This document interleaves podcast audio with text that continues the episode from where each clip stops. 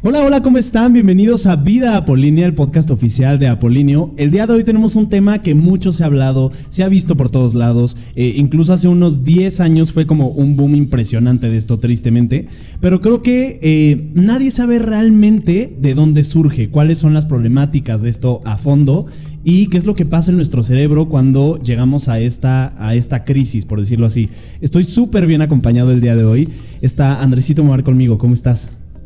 Apolíneos, Marquitos, qué gusto estar con ustedes una vez más en un nuevo episodio de nuestro podcast Vida Apolínea. Y como tú dices, vamos a tocar un tema que creo yo eh, en esta época es de los principales y el que nos ha tocado a todos y nos ha dañado también a todos. Y estamos hablando justamente de eso que están pensando, la distorsión de la imagen corporal para ayudarnos con este tema y apoyarnos, porque obviamente Andrés y yo no tenemos el conocimiento suficiente para hablar de un tema tan delicado, tenemos a un invitado especial, especialísimo diría yo. Él es actor, es bailarín, eh, últimamente está de cantante, hace de todo este hombre y además, sumado a eso, es psicólogo, es un gran amigo y es alguien que admiro muchísimo. José Grillet, bienvenido. Hola, hola, hola, muchas gracias, muchas gracias por invitarme. La verdad es que desde que supe de la iniciativa de Vida Polínea, y lo hablé contigo Marcos, me encantó la idea. Me parece que está padrísimo hablar de estos temas que, que todos estamos un poco familiarizados, a todos nos, vaya, nos afectan de alguna manera, pero creo que hay pocos espacios o hay espacios muy limitados o quizás no tan accesibles o tan públicos para hablar de esto, ¿no? Y creo que justamente el tema de la imagen corporal y, y cómo esta imagen corporal se puede distorsionar es uno de ellos entre tantos otros. Me gustaría empezar esto, como siempre, con eh, un poquito de lo técnico. ¿Cuál es la definición exacta de distorsión corporal? Y bueno, estuve investigando y se puede definir como la percepción alterada de las dimensiones u otras características físicas de tu propio cuerpo. No sé si alguien eh, le haga como ruido esto. Andresito, ¿tú qué, ¿tú qué dices de esto que acabo de decir? Justamente la distorsión corporal es una enfermedad, de hecho está catalogada como una enfermedad. Y para ello también cabe recalcar la definición de imagen corporal, que se define como la representación del cuerpo que cada persona hace sobre su propio cuerpo. O sea, cómo tú lo ves, cómo te sientes en comparación al entorno.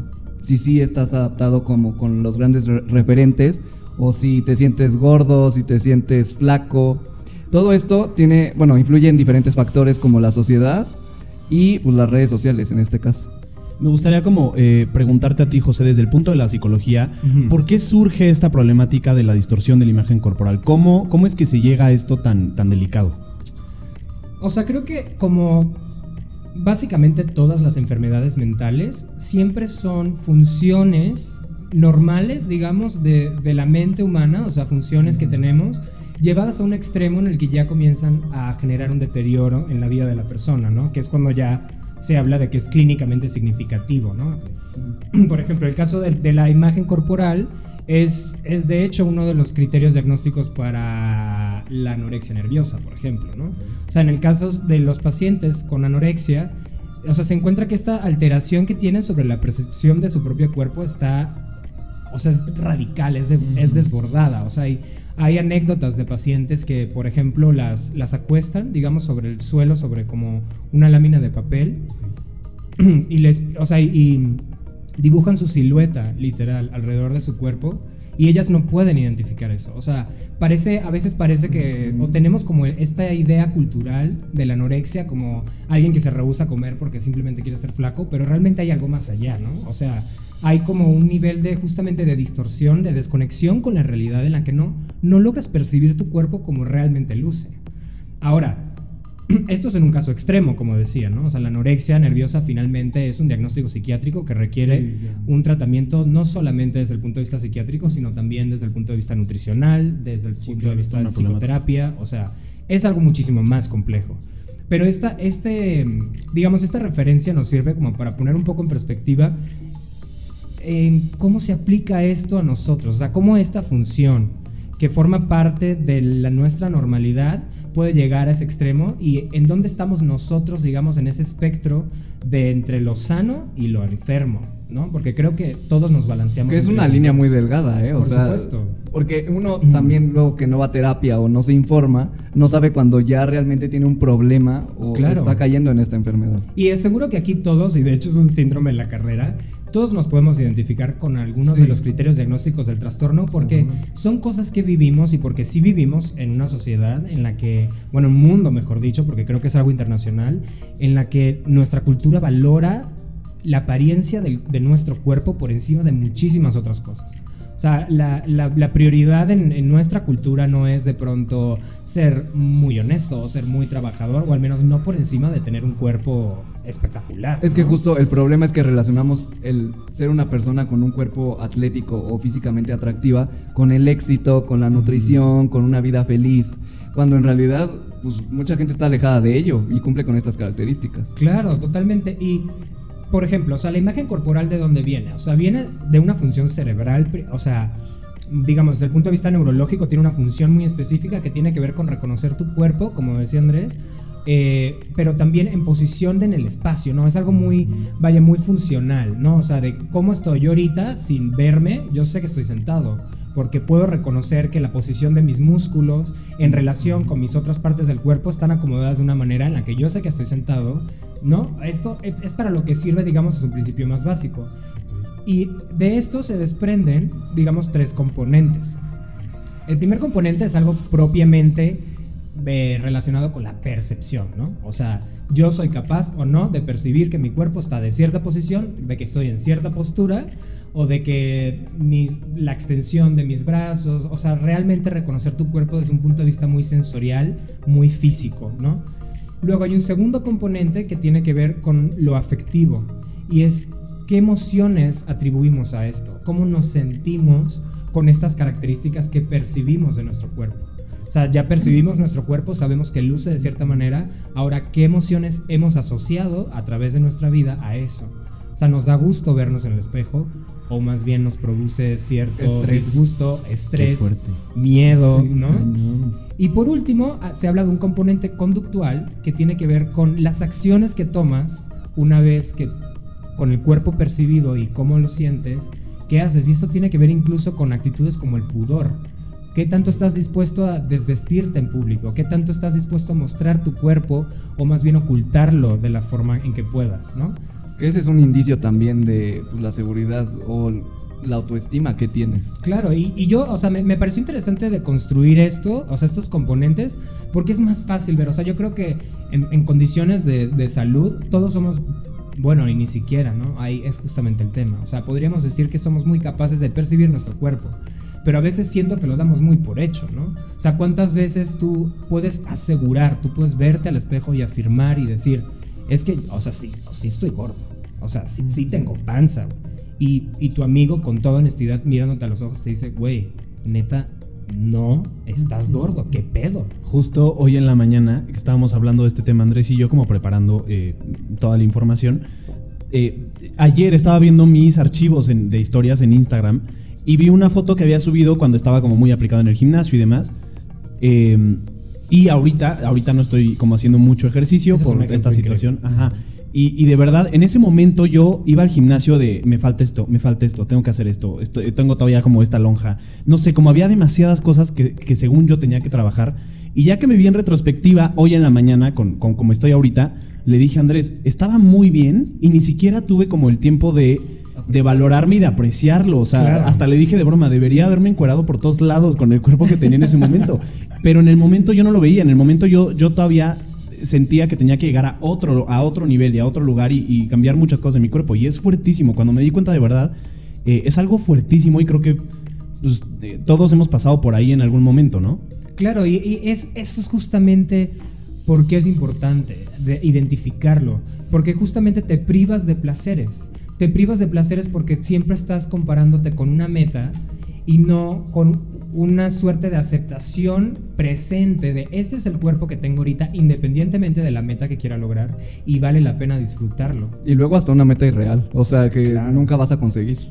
O sea, porque son, o sea, te, te, basas en artistas o en fotografías que ves en internet que están alteradas en un 40%, ni ellos tienen ese cuerpo, entonces para tú alcanzarlo está imposible. No, y justo iba, justo iba para allá ahora que lo dices.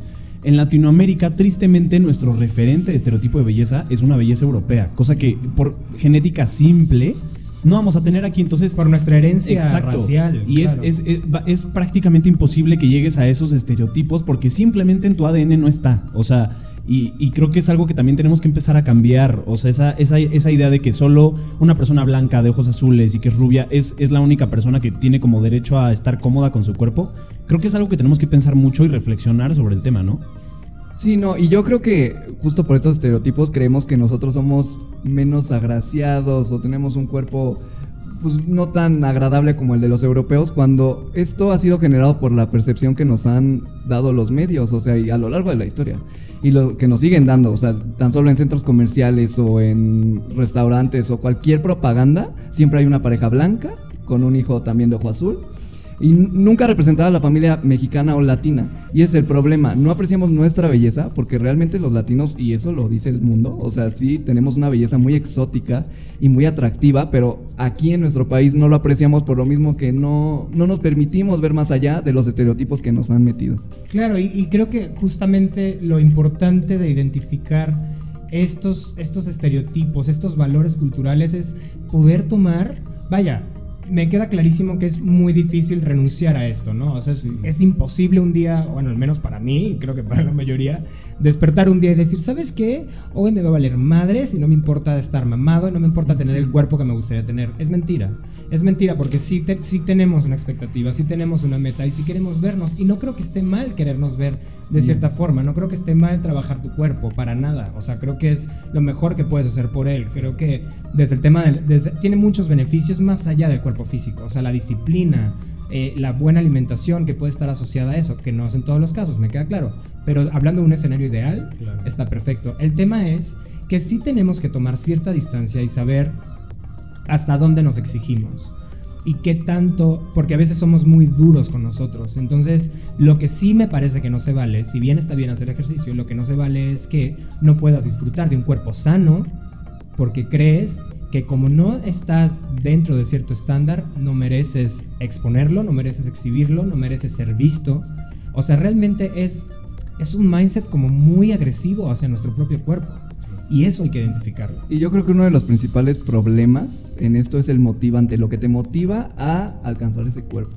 No es el sentirte bien contigo mismo, seamos sinceros. La mayoría lo hace por alcanzar un objetivo de otra persona, o sea, como parecerse a otra persona o lograr ser más atractivo para alguien, pero en realidad o sea, no sé ustedes, pero yo, la, yo ya me he preguntado por qué estoy haciendo ejercicio, por qué voy este, diario, o sea, cuál es mi motivante real, o sea, el sentirme bien conmigo, el que me quede mejor la ropa, o el intentar parecerme al estereotipo de belleza que se tiene pues, actualmente. Y creo que ahí podemos entrar en el tema de las redes sociales, ¿no? O sea, creo que hoy en día eh, las redes sociales nos, o sea, si antes eran los medios de comunicación los que presentaban los estereotipos, ahora creo que las redes sociales nos los acercaron muchísimo más porque los ves diario, todo el tiempo y personas que de alguna forma parecen, entre comillas, cercanas a ti. Entonces, eh, creo que la, la angustia y la ansiedad y todo se vuelve muchísimo más grande, ¿no? Como estar eh, buscando todo el tiempo el, mostrarle a los demás en redes sociales que te ves de cierta forma, o que tienes cuadritos, o que, no sé, al final se conecta muchísimo con esto que dices.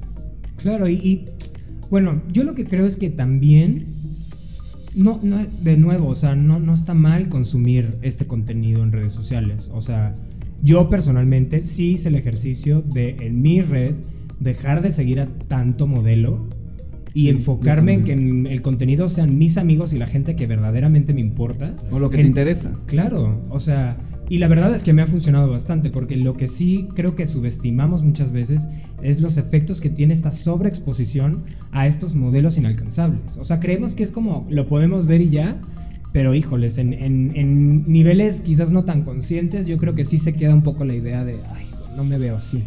Sí. Y, y lo más cabrón, y, uy, perdón, ¿se puede decir groserías? Bueno, lo siento. Todo bien, todo bien. Di lo que quieras. Pero, eso. Sí. o sea, lo más cabrón es que si tienes, tienes que identificar por duro que sea de dónde viene justamente lo que decías Andrés, esta motivación. O sea, porque yo creo que en muchos casos, y hablo incluso desde mi testimonio, o sea, yo ah, creo que ahorita me encuentro en un lugar muchísimo más flexible eh, con este tema. Pero sí creo que en algún punto de mi vida de verdad creía que si no me veía de cierta forma, ni siquiera yo como persona, si mi cuerpo no se veía de cierta forma, no era digno de amor. Y jamás iba a encontrar a alguien. Y jamás nadie me iba a querer, ¿no? Y vaya, o sea, creo que puedes querer transformar tu cuerpo y trabajarlo para lograr ciertas metas, está padrísimo, pero lo que no me parece sano es que lo hagas sintiendo que si no lo haces, nadie te va a amar. Sí, condicionando el amor y eso está bien. No, y también entendamos que somos seres cambiantes y eso es algo que a mí me costó mucho trabajo entender. No siempre vas a estar en tu mejor etapa o en tu mejor O sí, rutina. aunque tu cuerpo no se vea de cierta forma. Ah, sí, no, sí, sí, sí. Pero por ejemplo, ahorita que fue lo de, bueno, que es lo de la pandemia, yo dejé de ir al gimnasio por lo mismo de que pues me dio COVID y dije no me quiero exponer a más. Entonces, obviamente mi cuerpo cambió. Y son situaciones externas las que me impiden hacer el ejercicio, ya que había agarrado condición y todo este rollo. Pero también yo dije, tengo que entender que la situación no está prestando para que yo siga con el mismo ritmo que llevaba. Pero no por eso tengo que odiar cómo se está transformando mi cuerpo. Al contrario, ahorita yo creo que llevo como dos meses sin ir al gimnasio y creo que mi estrés bajó de una manera impresionante. O sea, Claro. porque ya no estoy preocupado de, no, no fui al gimnasio, este, tengo que ir porque mi cuerpo necesita, necesito crecer, necesito ponerme más mamado, lo que sea. O sea, ahorita me siento tranquilo porque ya me enfoco en, por ejemplo, en el trabajo, en mi familia y ese tiempo que invertía, que sí es importante hacer ejercicio, pero ahorita que no lo estoy haciendo, no me voy a estresar de más por eso porque no puedo cambiar las cosas. Entonces, también es aceptar mi cuerpo, lo amo, me gusta cómo se ve. Y pues ya en otro momento llegaré otra vez a- al gimnasio y a pues otra vez retomar mi rutina, pero pues mientras pues me acepto y me quiero. Claro. Y, y- y no sé, o sea, yo creo que ninguno puede llegar aquí y decir, es que no hagan ejercicio, acéptense, llámense o chinguense en el gym hasta que estén mamadísimos. No, o sea, yo creo que cada quien sabe lo que quiere, cada quien sabe lo que le gusta, pero sí ser un poco más conscientes de las decisiones que tomamos, del tiempo que le invertimos y las consecuencias que tiene. Porque si te vas a desgastar eh, el se- 60, Sí. 40, 50% de tu tiempo en la semana a tu cuerpo, llámese ejercicio, llámese alimentación, llámese... Y vas a terminar cansadísimo, no vas a dormir bien, vas a descuidar tus relaciones, vas a- vaya, o sea, yo me lo pensaría y, y- y creo que es un tema de prioridades, ¿no? Eso es una adicción también, lo vuelves una adicción. Me gustaría preguntarte, José, eh, ahorita yo, a como de desórdenes alimenticios, obviamente ubico como los más comunes, que es anorexia y bulimia, ¿no? Pero creo que en los últimos años se han identificado como muchísimos más que no sé, eh, a lo mejor no tienen tanto que ver con alimentación, pero a fin de cuentas es una cuestión de imagen, que es de lo que estamos hablando. ¿Cuáles son como los que existen? O sea, como vigorexia o, o es como el que se me viene a la mente. ¿Conoces como más además de estos? Bueno, en el, el tema específico de la categoría de trastornos de la conducta alimentaria, que es como los clasifica el DCM, el DCM, que es el Manual Estadístico para el Diagnóstico de las Enfermedades Mentales, uh, creí que ya se Qué memoriado. olvidado. Em, va, va cambiando según las ediciones. Por ejemplo, la vigorexia hoy en día no está tipificada como un trastorno. A pesar de que es un síndrome muy evidente, sobre todo en hombres, ¿no? O sea, la, la prevalencia es bastante alta, ¿no? O sea, esta obsesión, y de nuevo entra el Es tema... dañino. Claro, o sea, el consumo de esteroides para aumentar el tamaño del cuerpo porque se percibe mucho más delgado de lo que se desea. O sea, es, es, es básicamente el mismo principio. De fondo está una alteración en la percepción del cuerpo que te, lleva a buscar más por medios que no necesariamente son los más sanos para tu propio organismo, ¿no? Pero, como te digo, cambian, ¿no? Según las ediciones del DSM, pero fuera de la anorexia y la bulimia, que de pronto son como los más conocidos, hay unos como tipificaciones que son, por ejemplo, el trastorno por atracón, que es parecido a la bulimia, pero la bulimia eh, hay estas, estas conductas de purga. O sea, las personas que sufren de, buli- de bulimia tienen episodios de atracones de comida, Mm. pero asimismo buscan purgar su cuerpo para no aumentar de peso, porque temen muchísimo al... Realmente no, no quiero meterme específicamente con los criterios diagnósticos porque no tengo el libro a la mano, pero Pero está, por ejemplo, este que te digo, está uno... eh, incluso hay trastornos que hablan de, de personas que desarrollan eh, conductas de, o sea, alimenticias de consumir cosas que no son alimentos, ¿no? O sea, nada más para saciar, no para sentirse llenas, ¿no? Per- eh, por ejemplo, casos de personas que comen pelo Ajá. y desarrollaron Sí, sí, sí. una especie de hábito, eh, o- o sea, una conducta recurrente y, por supuesto, nociva, de comer pelo, otro de, eh, de ingerir detergente, o sea, hay, hay, hay- es todo un mundo, ¿no? Y claro que cada uno tiene como sus criterios específicos y hay, hay muchísimas. Y no, en todos no siempre está la preocupación por la imagen. O sea, eso es algo, por ejemplo, el, temor al, peso es algo muy característico de la anorexia y de la bulimia. Por ejemplo, los pacientes que sufren de trastorno por atracón generalmente son pacientes con obesidad mórbida. Porque hay una dinámica más de esto que luego se, se popularizó un poco de comerte tus emociones. O sea, hay un ciclo emocional de que la comida sirve para reducir la ansiedad y luego hay un sentimiento de culpa por la ingesta masiva que se tuvo y entonces otra vez se presenta la ansiedad y una vez más se, se ingiere cantidades Sí, La- es un círculo vicioso Exacto. durísimo. La diferencia es- es que no vomitan. O sea, ellos, se- o sea, ellos no, por eso engordan también, ¿no? O sea, porque se, hacen, se dan los Es- atracones. Exacto, digamos que como en el caso del libro, Ajá. no, no habría estas conductas de purga como de querer liberar. Pero vaya, creo que el cuadro de la categoría de trastornos alimenticios es gigantesco y más bien lo que se ha buscado es agrupar ciertos síntomas que parecen más comunes o ciertos ca- cuadros. Englobarlos un poco. Ajá, y entonces se le pone como el nombre, pero realmente es algo de casuístico, pues individual.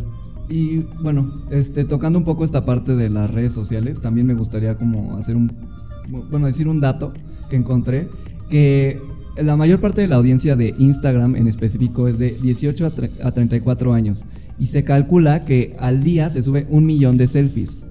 De estas, el 14% tienen algún tipo de retoque digital. Eh, Este es un gran problema porque eso es lo que nosotros consumimos y consumimos una perfección irreal que no existe. O sea, en este caso en la corporal. O sea, creemos que todo el mundo tiene buen cuerpo porque seguimos pura gente con buen cuerpo y esa es nuestra realidad. Cuando en realidad, cuando sales a la calle, te das cuenta de el mundo, o sea, de cómo está realmente la gente. O sea, es otro mundo completamente diferente de las redes sociales y ese es el problema. Y algunos se terminan creando una vida en redes sociales Claro. muy diferente a la que tienen en- pues, ya en la realidad. De hecho, en, en psicología ya se habla un poco de, de cómo, en, digamos, la persona que está dentro de una red social desarrolla un- una especie de alter ego.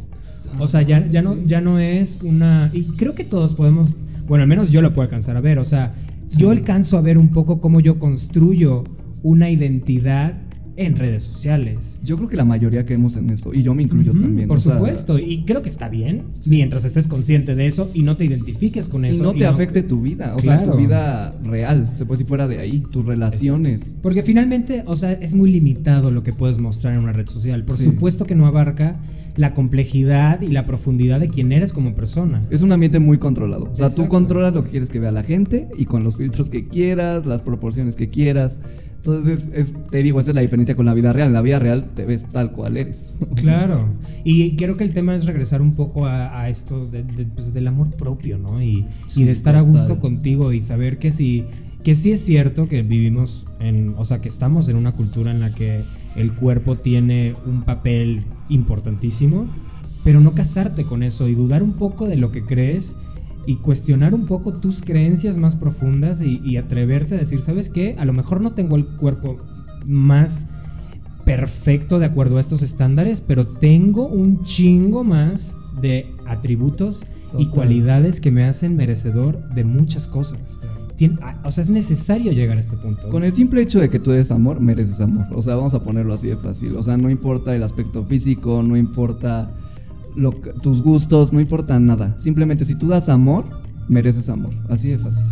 Me gustaría que pasáramos, para que se asusten tantito, a hablar de estadísticas, porque de verdad, cuando yo investigué, no pensé que la problemática fuera tan grande. O sea, como que lo ves todo el tiempo, tienes una idea, pero cuando lo ves en números te das cuenta de la gravedad del asunto. Está eh, calculado que alrededor de uno de cada mil hombres en el mundo tiene algún tipo de eh, desorden alimenticio, lo cual me parece una cifra total y completamente alarmante. Y lo peor de todo, lo que más me choqueó y, y que de verdad eh, tenemos que empezar a cambiar algo porque si no, no sé a dónde va a ir este mundo, es entre los niños. O sea, en, en los últimos 10 años, según la Asociación de Lucha contra la Bulimia y la Anorexia, se aumentaron los casos en menores de 12 años entre un 30 y un 40%. Menores de 12 años, estamos hablando de niños literalmente. Es, es una, o sea, yo a los 12 años, menos de 2 años, pues jamás me pasó por la cabeza el cómo me veía, cómo era mi cuerpo, ponerme a dieta, el dejar de comer cosas. La verdad es que jamás, jamás me pasé. Creo que tuve una infancia eh, pues sana, normal, pero es alarmante que haya niños hoy Eso en es día. crítico, es crítico. Y es justamente por las redes sociales. O sea, nosotros en nuestra infancia no nos tocó Facebook, no nos tocó Instagram. No te exponías No, a tanto. tanto, a tanta información, tanto bombardeo de tienes que ser así, así, así, así. Y yo creo que eso nos ayudó mucho a ser los seres humanos que somos ahora y a poder tener esta plática. Porque somos conscientes de lo que está pasando ahora y que nosotros no nos tocó y que justo estas estadísticas son de verdad aterradoras Es porque... historia de terror, literal. O sea, a esa edad lo único que debería preocuparte es divertirte y la escuela. O sea, no tu cuerpo, no cómo te ves, no cómo te vistes. Y creo que en eso también incurren mucho los, los papás, o sea, los de nuestra generación. O sea, que a esta edad, o sea, tenemos 27, 28 años, ya muchos son papás y obviamente consumen las redes sociales, los niños también. Entonces se mezcla pues esta parte de que todos consumen lo mismo y buscan lo mismo, entonces quieren que los hijos se vean así, los presionan y los meten al gimnasio desde una edad muy chica, que también a mí se me hace una ridiculez. Claro.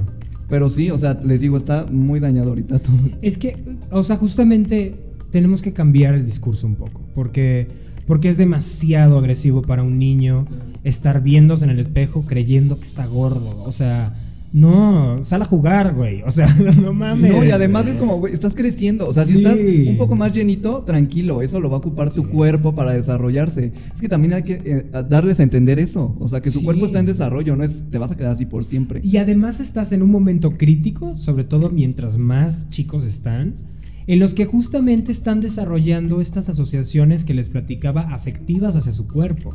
Entonces imagínate nosotros que a los 12 años, no diría que, no, que estábamos totalmente a salvo, pero nuestra exposición era significativamente Sí. menor a este tipo Sí, de estándares.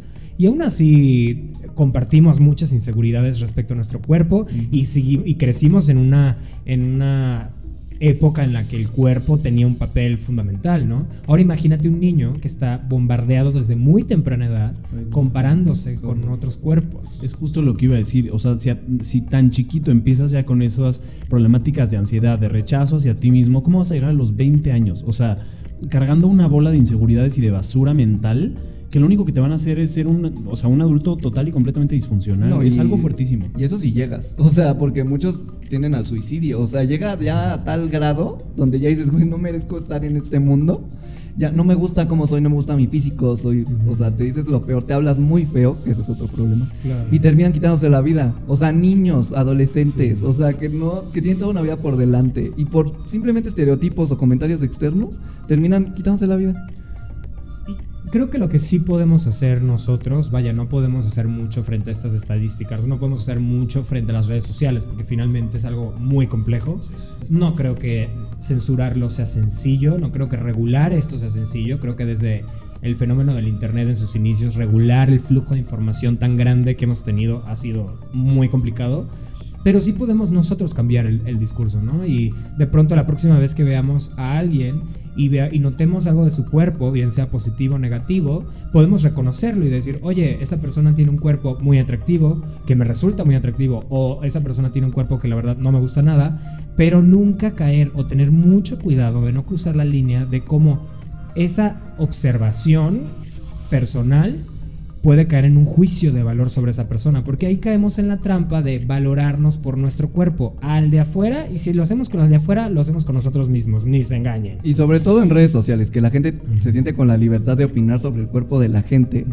Y creo que siempre he dicho, si no tienes algo bueno que decir, no lo comentes. O sea, tenlo en tu cabeza, pero no es necesario que lo escribas. O sea, como para qué le quieres decir eso a esa persona. ¿Te hace bien a ti? No te va a hacer ningún bien. Si esa persona decide estar o se siente a gusto con su cuerpo, déjalo. O sea, el problema aquí eres tú. O sea, si estás expresando esta molestia y se lo estás escribiendo para que lo sepa, el que está inseguro con su cuerpo eres tú mismo. Definitivamente. Oigan, se nos acabó el tiempo. Estuvo, se me pasó demasiado rápido. Fue mucha información y fue como mucha revelación de muchas cosas. Muchísimas gracias por venir, No, José. de verdad, nos abriste los ojos cañón. Eh, de verdad, me, me voy de aquí con, con- con una percepción muy diferente de todo este tema y con, y con mucha información útil, definitivamente. ¿Algo más que quieras agregar? No, eso es todo. La verdad es que espero que les sirva de algo. Espero que aprendamos a hablar de estos temas con nuestros amigos. O sea, aprender a valorar el cuerpo de nuestras personas más cercanas, güey. O sea, creo que a veces eso basta. O sea, ver ese, güey, qué bien te ves. No, no qué flaco estás. No, ay, estás bien mamado. No, qué Sí, bien no, te ves. bien te ¿Cómo te ves. sientes con tu cuerpo? O sea, te ves muy bien. Me gusta verte bien. O sea, Se ves muy alegre, o sea, vámonos más allá del físico. Ujú. Muchas gracias y espero que no sea la última vez. Definitivamente. mil gracias de verdad por venir. Apolíneos, mil gracias por escucharnos. De verdad es de gran ayuda y esperemos que al menos este podcast o este episodio le llegue a... Con que le llegue a una persona que realmente le cambie un poco la mentalidad, Así ya habrá es. sido un éxito con eso. Nos escuchamos el siguiente lunes, como siempre. Les mandamos un abrazo. Bye bye. Bye.